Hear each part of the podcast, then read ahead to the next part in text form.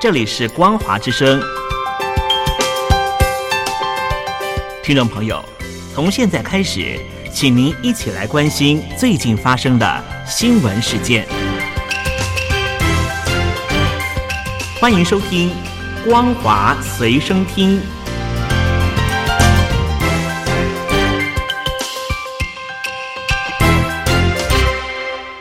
收音旁的听众朋友，您好，欢迎收听《光华随身听》，我是嘉玲。我们来关心最近发生的新闻。美东燃油输油管系统营运商殖民管线遭到骇客组织发动勒索软体攻击，导致电脑系统瘫痪。这家公司营运的美国最大输油管线从七日停摆到现在，影响美东与美南十几个州燃油供应。白宫正在与殖民管线密切合作，全力协助恢复营运。拜登总统九日针对这个事件宣布紧急状态，放宽规定，让燃油透过陆路运输。停摆的输油管线长八千八百五十公里，从美东新泽西州延伸到德州休斯顿。这家公司仰赖这条管线，每天从墨西哥湾平均输送大约两百五十万加仑的汽油等燃料给大西洋中部和美国东部的顾客，占美东燃油消耗量四成五，其中包括许多主要机场。这家公司七日宣布遭到骇客以勒索软体攻击。消息人士说。范闲疑似是一个名为“黑暗面”的组织。这个组织入侵殖民管线的电脑系统，将部分电脑和伺服器以密码锁住，使其无法使用，并且窃得约一百 GB 电脑资料，威胁将其外泄，借此勒索。这家公司并没有透露歹徒要求赎金金额，被指为范闲的黑暗面也没有宣称发起这起攻击，或者是透露勒索内容。消息人士透露，黑暗面专门勒索企业，过去三年已经造成西方国家数百亿美元的损失。美国汽油期货已经上涨超过百分之三，创二零一九年以来最大增幅。市场分析师夏马表示，现在许多燃油堆在德州的炼油厂无法透过油管输送，油管如果迟迟没有办法恢复，首当其冲的是亚特兰大和田纳西州，然后骨牌效应将波及纽约。这条管线直接通到美东一些主要机场，而且这些机场燃油只有三到五天库存。拜登九日针对殖民管线遭害事件宣布紧急状态，暂时放宽十八个州透过陆路运输汽油、柴油、航空煤油和提炼石油产品的时段限制，因应管线停摆造成运送问题。不过，专家指出，这种做法只能应急，无法完全弥补停摆管线的运能。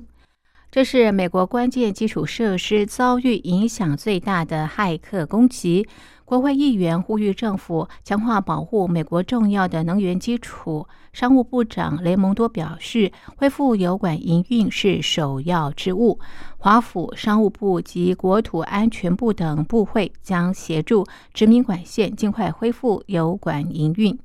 殖民管线表示，部分电脑系统和支线油管已经恢复运作，但是这家公司仍然无法确定何时才能够让整条输油管线。恢复正常。BBC 与《纽约时报》报道，总部设在伦敦的网络安全公司数位阴影资料显示，疑似勒索美东燃油输油管系统营运商殖民管线的骇客团体“黑暗面”去年八月宣告成立，是数十个进行双重勒索的组织犯罪团体之一。不仅加密受害者资料，还威胁公布资料，并且设有复杂的服务台，要受害者用难以追查的加密。货币附属。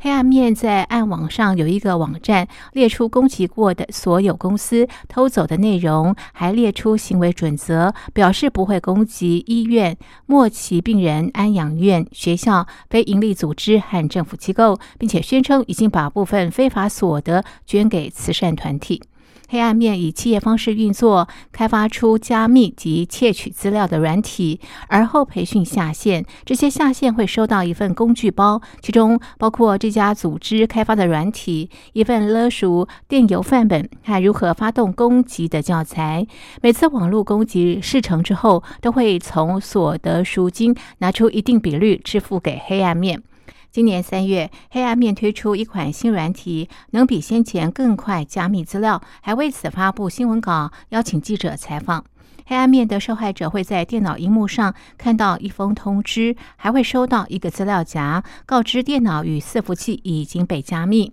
这个犯罪团体会列出所有窃取的资料类型，并且发送一个私人泄露页面网址给受害者。在那个页面上，窃取的资料都已经上传。如果被勒索的公司或组织不在最终期限前付款，这些资料将会被自动公布。黑暗面还告诉受害者，他们会提出窃得这些资料的证据，而且随时能够将全部资料从受害者的网络中删除。这位阴影共同创办人、创新长查贝尔说：“黑暗面似乎避免攻击独立国家国协成员国企业。从这点来看，这个团体可能未在恶语国家。”如何防范这种新形态网络犯罪，成为美国政府的难题。纽约时报报道，拜登政府未来几天将发布命令，要求和美国政府往来或承包政府标案的厂商，必须符合多项数位安全标准和更严格的登入作业程序。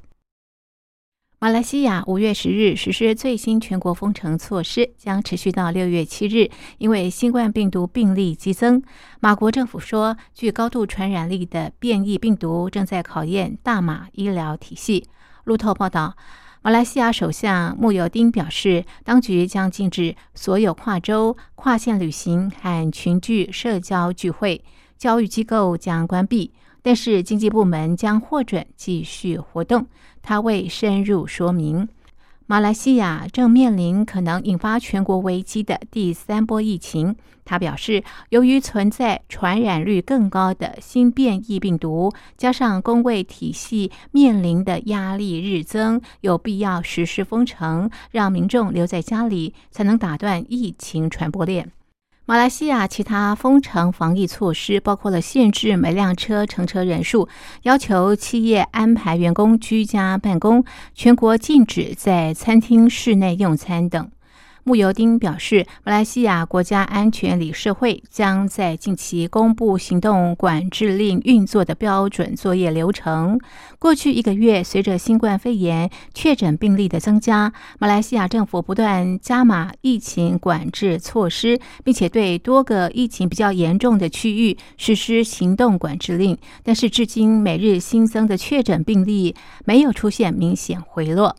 马国十日通报新增三千八百零七起病例，累计病例超过了四十四万起，一千七百多人病故。马国卫生部长阿汉十日表示，马来西亚确诊病例当中出现症状者比率从三月份两成一增加到四月的五成。从五月二日到五月八日的一周当中，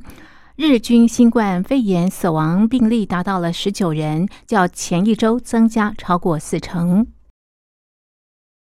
中华民国驻香港办事处因为香港政府迟迟未核发签证，导致驻港办事处主任至今仍派不出去，而且办事处可能在今年年底吹熄灯号。中华民国陆委会副主委邱垂正表示，